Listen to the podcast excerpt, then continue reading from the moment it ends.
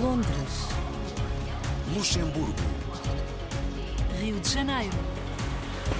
Paris. São Paulo. Lyon. Manchester. A hora dos portugueses.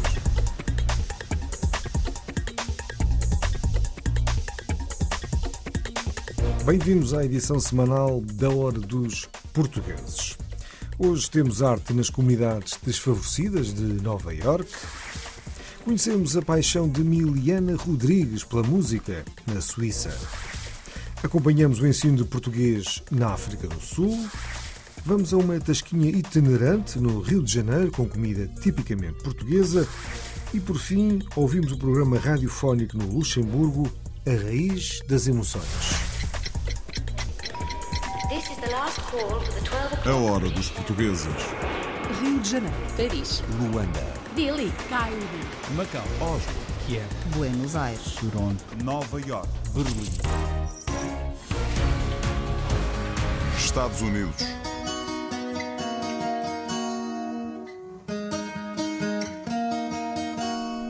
Em Nova Iorque conhecemos Ruth Ventura, uma artista visual que utiliza a arte e técnicas artísticas para ensinar alunos das comunidades mais desfavorecidas da cidade que nunca dorme. Uma experiência conta já com 4 anos. De que nos dá conta no início desta hora dos portugueses, Margarida André, Tiago Carvalho e João Francisco. Ruth Ventura é uma artista visual portuguesa radicada na cidade de Nova Iorque. Natural de Lisboa desde a tenra idade, que percebeu que o seu futuro estaria ligado às artes. tinha bastante interesse ah, em, em pintar. Ah, cada vez que olhava para pinturas, eu sentia que havia ali muita magia por trás das pinturas, não é? Então havia um contacto forte com, com este universo. Seguiu o ensino artístico e foi na Escola Superior de Artes e Design, nas Caldas da Rainha, que completou o curso de Artes Plásticas. Terminado o curso, rumo aos Estados Unidos e após uma breve passagem pelo estado de Connecticut, estabelece-se em Nova York. Eu fui trabalhar inicialmente eh, em Nova York como um, hat maker, milliner, Ah, portanto fazia chapéus. Fiz formação em escultura na Exato, portanto é uma coisa bastante manual e escultórica, mas foi mais até as minhas aptidões enquanto costureira, vá, que não era nenhuma costureira, mas enfim, sabia costurar à mão porque foi uma coisa que a minha avó me tinha ensinado em criança. Ah, portanto, as aptidões que me foram ensinadas pela minha avó em criança é que me vieram dar o meu primeiro trabalho em Nova Iorque. Ruth Ventura regressa a Portugal, mas passados seis meses decide voltar para os Estados Unidos, onde começa a dar aulas de arte como assistente. Depois fui evoluindo e comecei a dar aulas. E também, ao mesmo tempo, bastantes outros trabalhos. Trabalhava numa hardware house em New Jersey a fazer set design para lojas de, de roupa. É um trabalho super interessante também de, de estúdio, pintura, escultura, acabamentos, ah, coisas artísticas, não é? que vão parar depois às lojas na Quinta Avenida e etc., não é? por aí afora e pelo mundo inteiro. Numa nova fase dentro da pintura, o seu trabalho explora a arte figurativa numa linha surrealista. Comecei a fazer este tipo de trabalho desde há quatro anos. Antes disso, houve uma busca de imensa escultura, cerâmica, pintura, quer dizer, havia o sentido de explorar tudo o que me aparecia pela frente. Ah, e, e sempre tive muito interesse em- nos desafios que, que- que seria aprender cada técnica e desenvolver cada técnica. Algo que se passou em, em 2019 vai para além de- de- do estudo da arte em si, tem que ver com o desenvolvimento ao nível pessoal, do meu estado ah, de espírito, o meu estado de, ahm, cognitivo enquanto ser humano, de chegar a um, a um, a um ponto em que eu necessitava de desenvolver o meu autoconhecimento. Portanto, eu trabalho imenso com, com a minha própria figura. Ruth Ventura tem uma fase em que a sua obra se baseia essencialmente em embriões e fetos, que acabaria por terminar após ser mãe. Preferindo a pintura ao óleo, através do seu trabalho não pretende passar uma mensagem política, mas sim abordar os temas do autoconhecimento e o desenvolvimento da consciência. Comecei, como é natural, né, a comprar telas nas lojas. Sempre havia ali qualquer coisa que não corria bem, não, sei, não gostava. Houve uma vez que tive coragem de fazer a minha própria tela, fazer as misturas de- do gesso, e a partir do momento em que depois reparei que a a tinta reagia de uma forma tão distinta em comparação ao, aos pré-fabricados, eu nunca mais voltei a comprar telas, então faço tudo de, de, raiz eu própria. Lecionando para alunos de todas as idades em diversas escolas desfavorecidas de Nova York, ao ensinar arte, Ruth transmite a sua paixão e talento aos alunos. Quando funciona, quando há um clique interno, eu fiz uma coisa que eu gostei, estou satisfeito com aquilo que fiz um, eu acho que isso cria uma motivação em geral na pessoa, não só para, para as aulas de arte, mas em geral. As pessoas gostam de estar bem, não é? gostam de se sentir bem e, e gera uma energia positiva. Suíça.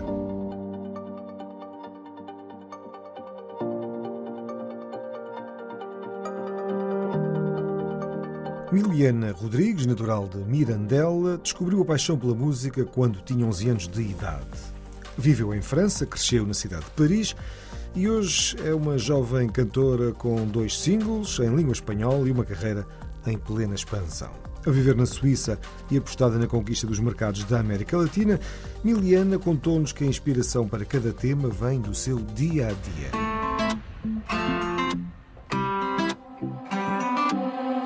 Paixão por a música nasceu quando tinha 11 anos, que a minha mãe e o meu pai escreveram nos estúdios, em Paris, porque eu cresci em Paris, e cantei dos meus 11 até meus 19, duas horas por semana, e dali comecei a fazer uh, concertos, por exemplo, no teatro, coisas assim, e eu sempre gostei de cantar e fazer piano e dançava também.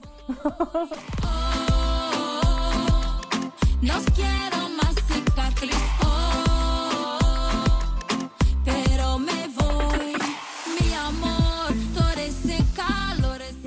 há sete anos comecei a fazer muitas televisões na RTP internacional, dos programas portugueses de imigrantes. E pronto, depois uh, tive uma má fase com uma certa pessoa e ela fez mal e depois cortou-me aquela vontade de cantar e não sei, quando tive 33 anos eu disse não, agora tenho que me lançar no meu projeto.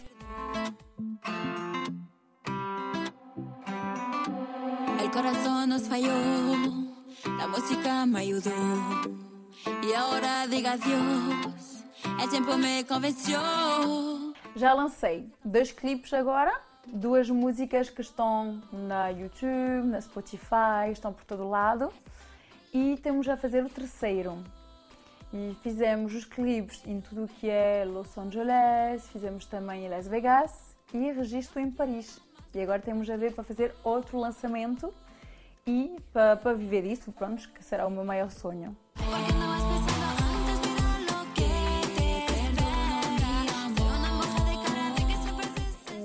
Maior amor que tive na minha vida é a música. Que seja no carro, que seja na minha vida, estou sempre a dançar, a cantar. E para mim a música é mesmo o que sempre me manteve em vida, para ser sincera. O meu sonho será mesmo de viver da música, porque a música para mim é uma paixão, tenho muito forte dentro de mim quando canto, às vezes choro, tanta alegria de cantar. Para mim, a música é, é, pronto, é um sonho que sempre quis desde pequenina e fará tudo para conseguir.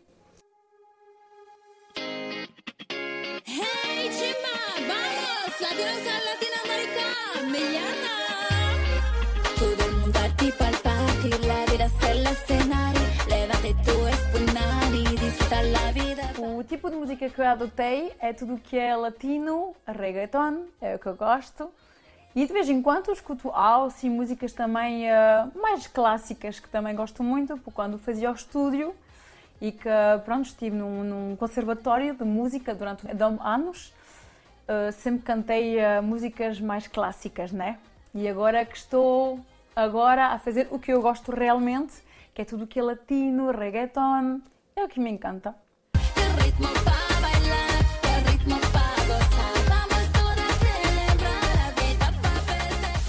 Os meus temas de música chamam-se Mi Amor e Festejar. E porquê? Porque a primeira história que eu cantei é tipo o que passei na minha vida. E festejar é mesmo uma música da alegre, da alegria, porque eu quero dizer às pessoas, não é porque estás infeliz neste momento que não podes ser feliz depois a vida é uma alegria, é festejar, é fazer a festa. E pronto, para mim a maior coisa da vida é ser feliz e conseguir.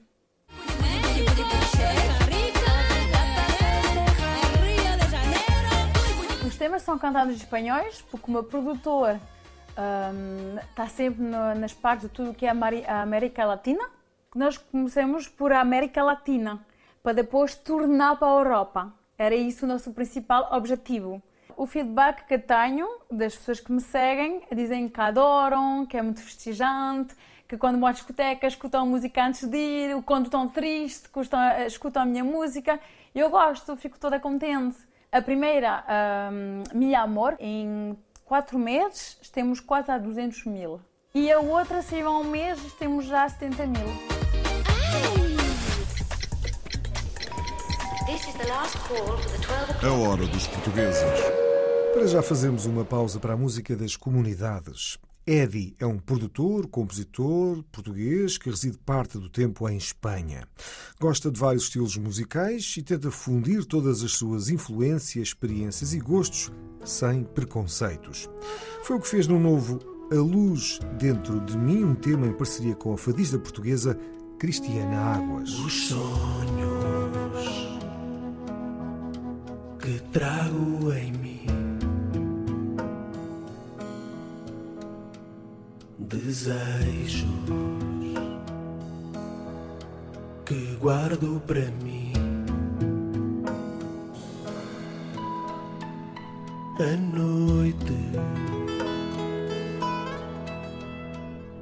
o escuro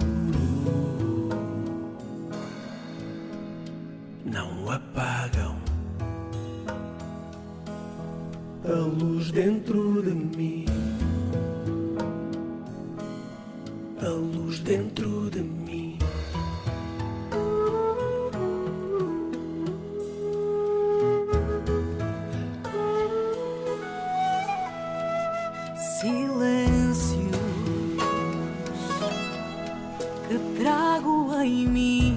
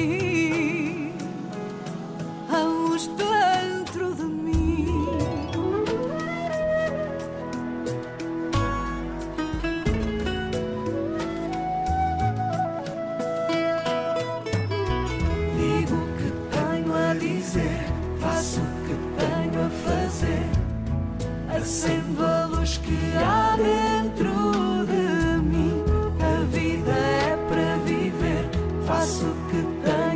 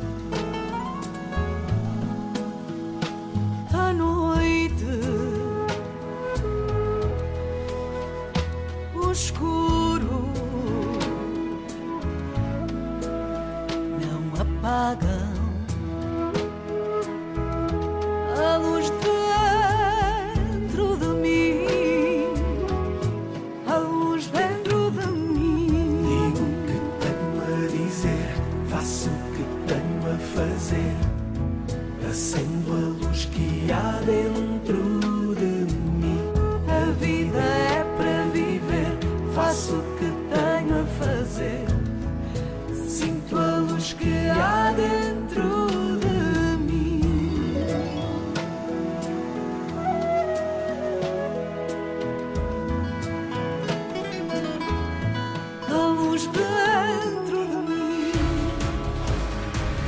África do Sul.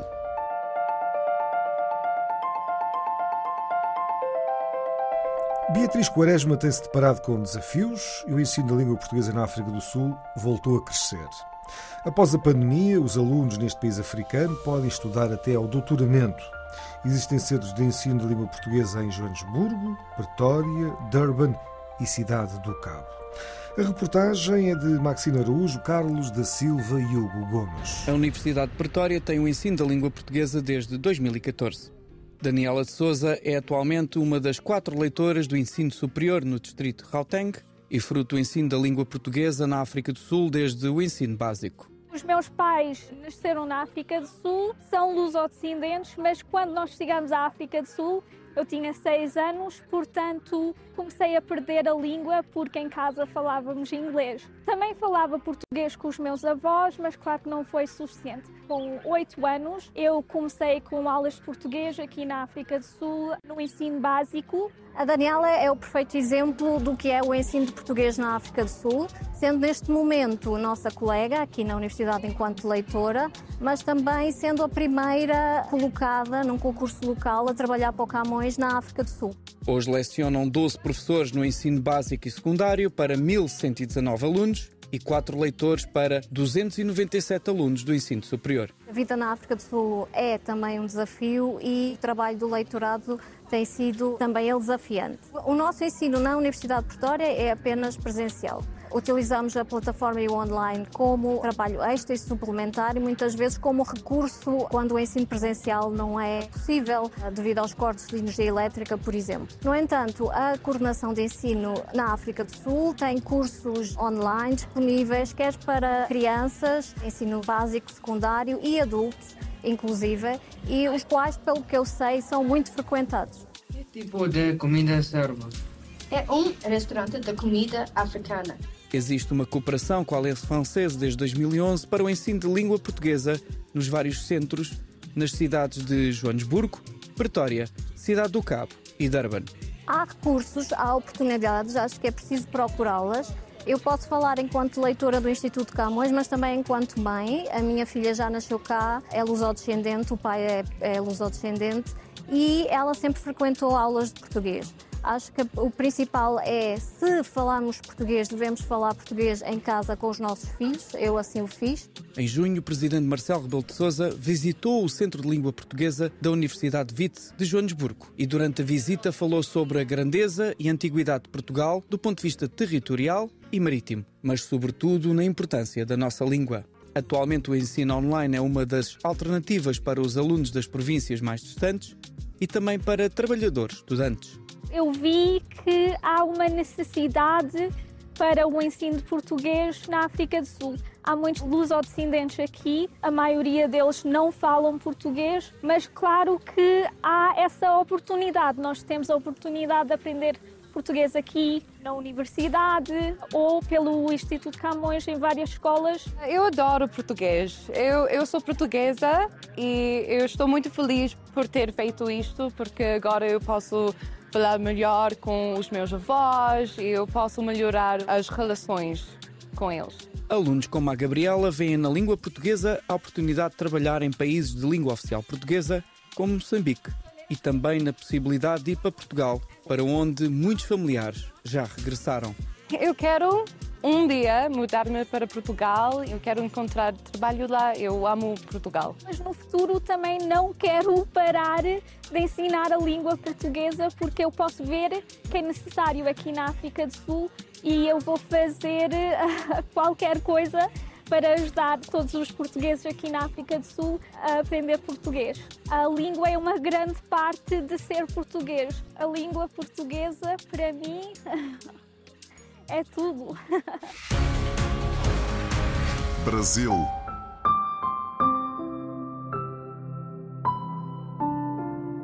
Aproveitar os limões e fazer uma limonada. Foi a forma de reinventar a vida num momento de crise.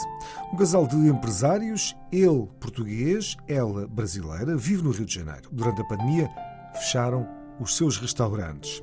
Mas com um novo modelo de negócio, decidiram apostar numa tasquinha itinerante, com comida típica de Portugal e está a resultar muito bem.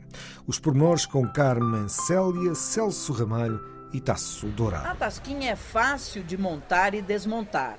A equipa é enxuta e o cardápio é simples e rápido.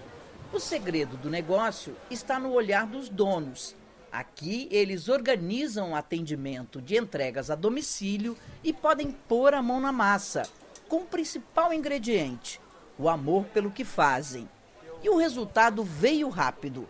A Tasquinha do Portuga tornou-se o ponto de encontro dos amantes de comida portuguesa nos eventos mais badalados da cidade. Eu sempre trabalhei no ramo de, de restaurantes, né? E o Tasquinha do Portuga ele surgiu na pandemia. A gente tem restaurantes no centro da cidade do Rio, é uma parte toda empresarial, né, que fechou tudo, e nós fomos obrigados a se reinventar. A gente acabou montando o Tasquinha do Portuga, a gente era de certa forma uma brincadeira para arrecadar um dinheiro para as crianças poderem viajar né, para os Estados Unidos, para a Disney, naquela época eles gostavam de viajar bastante. Então no Natal, na Páscoa, a gente fazia rabanadas, a gente fazia pastéis, a gente fazia bolinho de bacalhau já também. E essa brincadeira na pandemia acabou virando realmente um negócio, né? E a gente começou a, a fazer eventos. Nosso primeiro evento foi um evento português, Vinhos de Portugal, que para nós foi um sucesso. Rui é da cidade de Guimarães. A esposa Patrícia é carioca da gema. Para fazer as receitas da Tasquinha, o casal seguiu a tradição das famílias e o lema: comida igual só em Portugal. Quando chega uma, um cliente que fala, ah, minha avó fazia, minha mãe também fazia, meu pai, que é de lá não sei aonde, de Portugal, comia sempre. Isso é que toca, que, que toca a gente, que, que motiva a gente, é que quando a pessoa chega e fala, é a recordação. É. O reinventar do modelo de negócio exigiu uma mudança radical, a começar pela escolha do cardápio. Os pratos sofisticados do restaurante foram substituídos por apenas algumas opções mais populares. Nosso carro-chefe é o bolinho de bacalhau. Tá? Foi o primeiro que a gente começou, é esse aqui.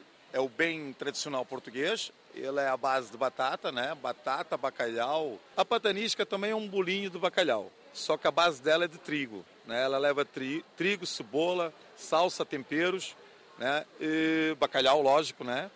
Outra novidade que caiu no gosto dos brasileiros é o croquete de alheira. É uma linguiça do misto de carnes defumadas, né? Ele leva pão também, alho, temperos, né? E a gente coloca uma mostardazinha por cima, vendo, ó. Ele é bem à base de carne. Bolinho de alheira é? Sim, é maravilhoso. Eu comi no ano passado, fiquei apaixonada. Agora não posso deixar de passar aqui, né, para provar de novo. O Rio Gastronomia, por exemplo, é um evento grande. A gente veio preparado a gente trouxe 20 mil bolinhos, todo feito à mão, artesanal. Tá? O croquete de alheira também, que é uma coisa que caiu na graça do carioca. A gente fez 7 mil bolinhos tá? e a gente espera vender tudo aqui. O Rio Gastronomia é mesmo um evento gigante que atrai multidões para uma combinação perfeita: comida e música.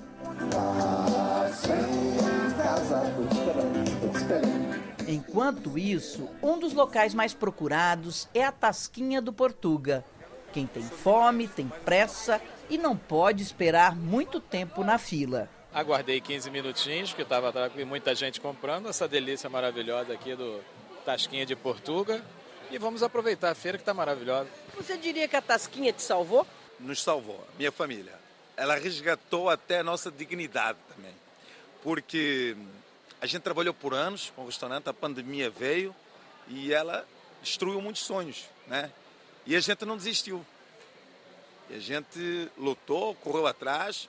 É uma coisa até que eu acho interessante, que as pessoas às vezes acham que perdem tudo. E assim, tendo força, tendo garra, ela consegue dar a volta por cima.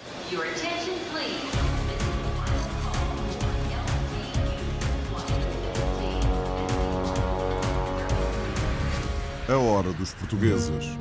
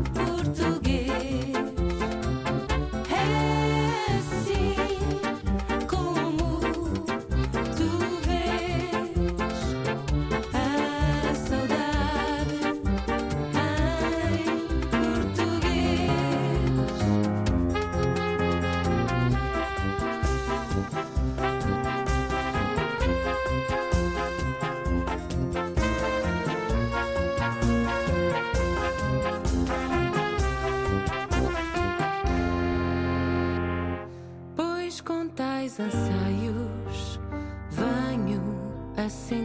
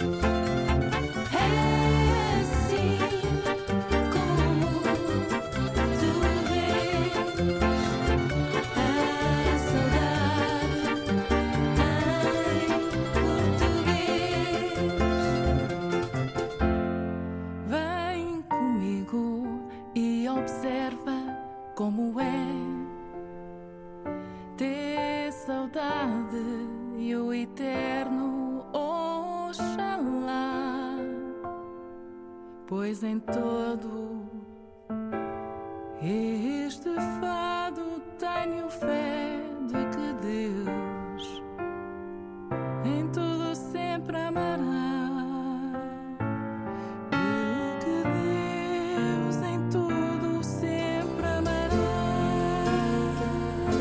Voltámos a ouvir a música da diáspora. Lisa Lynn Erickson nasceu em Lisboa, num ambiente influenciado pelo fado. É licenciada em História, é escritora, poetisa e cantora e tem também um gosto pela edição de textos e composição de matérias jornalísticas e de marketing. Ouvimos-la em Saudade em Português com Ruth Alves, Sara Kalaim e Ola Roth. Luxemburgo.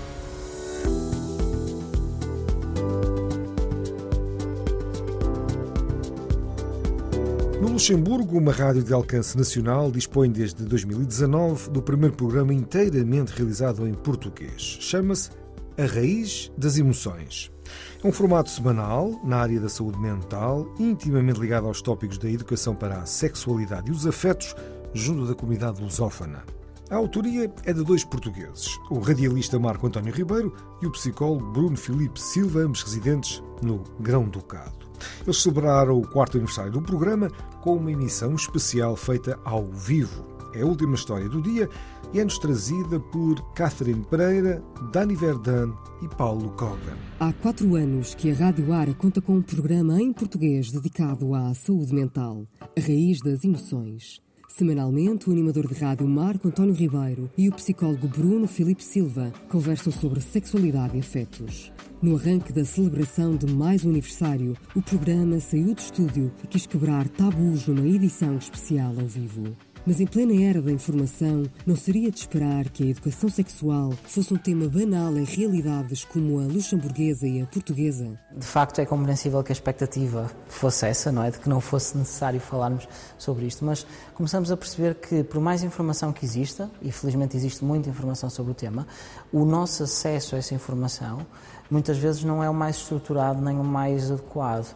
Na realidade, nós conseguimos perceber que muitas das vezes as pessoas não sabem como procurar informação, como absorver essa informação ou mesmo integrá-la adequadamente. Muita da informação que nós temos sobre sexualidade e afetividade, mesmo no século, nos séculos correntes, acabam por cair um bocadinho em, em saco roto, por assim dizer, na medida em que não há um diálogo estruturado uma consistência pedagógica naquilo que é a nossa intervenção a nível de sexualidade e afetividade.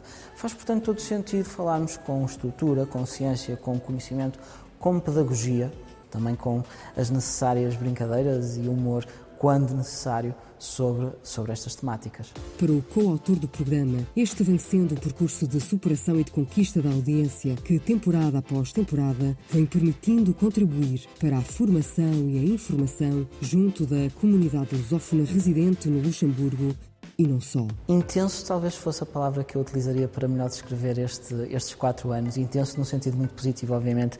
Intenso na medida em que uh, tenho conseguido aprender também muito uh, com todos os temas que nós escolhemos trazer. Obviamente, uh, a cada semana, a cada tema, vejo-me na necessidade de refrescar conhecimentos, de procurar nova informação e muitas vezes através das perguntas que o público nos vai colocando, as, as suas próprias realidades e vivências permitem-me ou, ou estimulam essa curiosidade precisamente para que nós consigamos aprender sempre mais e conseguir chegar às diferentes múltiplas realidades das pessoas. Portanto, estes quatro anos têm sido uma excelente oportunidade para, para continuar a fazer aquilo de que tanto gosto, que é falar sobre, sobre sexualidade, sobre afetividade, sobre emoções, sobre aquilo que é o nosso mais íntimo e, portanto, acima de tudo, acredito que sou um enorme privilegiado, um enorme sortudo por poder eh, fazê-lo Uh, na minha língua, na língua de Camões, portanto, no meu português, uh, chegar às várias pessoas em Portugal, no Luxemburgo, noutras comunidades falantes de, de, língua, de língua portuguesa. E por falar na nossa língua, também a música em português vem sendo presença destacada nas emissões semanais. Na raiz das emoções ao vivo, a regra manteve-se com a participação especial da intérprete e guitarrista portuense Cristina Bacelar. Quando me desafiam para fazer qualquer coisa, e desde que valha a pena, como é o caso, eu normalmente aceito sempre. Ah, como te disse, vinha sem qualquer tipo de expectativa e, e, de facto eu acho que um aniversário é muito mais do que cantarmos o parabéns a você e, e portanto é um, é um, privilégio enorme para mim. O convívio com os portugueses foi absolutamente delicioso, acho que é esta a palavra mesmo. E, e, vou de coração cheio daqui. Eu acho que nós, eh, de facto, às vezes precisamos passar por estas experiências para valorizar determinadas situações e acontecimentos da nossa vida. E, como disse, vou daqui de coração cheio. Foi maravilhoso ter estado aqui. Um final de tarde de tertúlia com cunho científico que juntou à dupla habitual a advogada residente no Luxemburgo, Marta Ventura Correia. Assim, no Centro Cultural Português, a sociedade civil e o movimento associativo reuniram-se para celebrar este projeto de serviço público da diáspora portuguesa.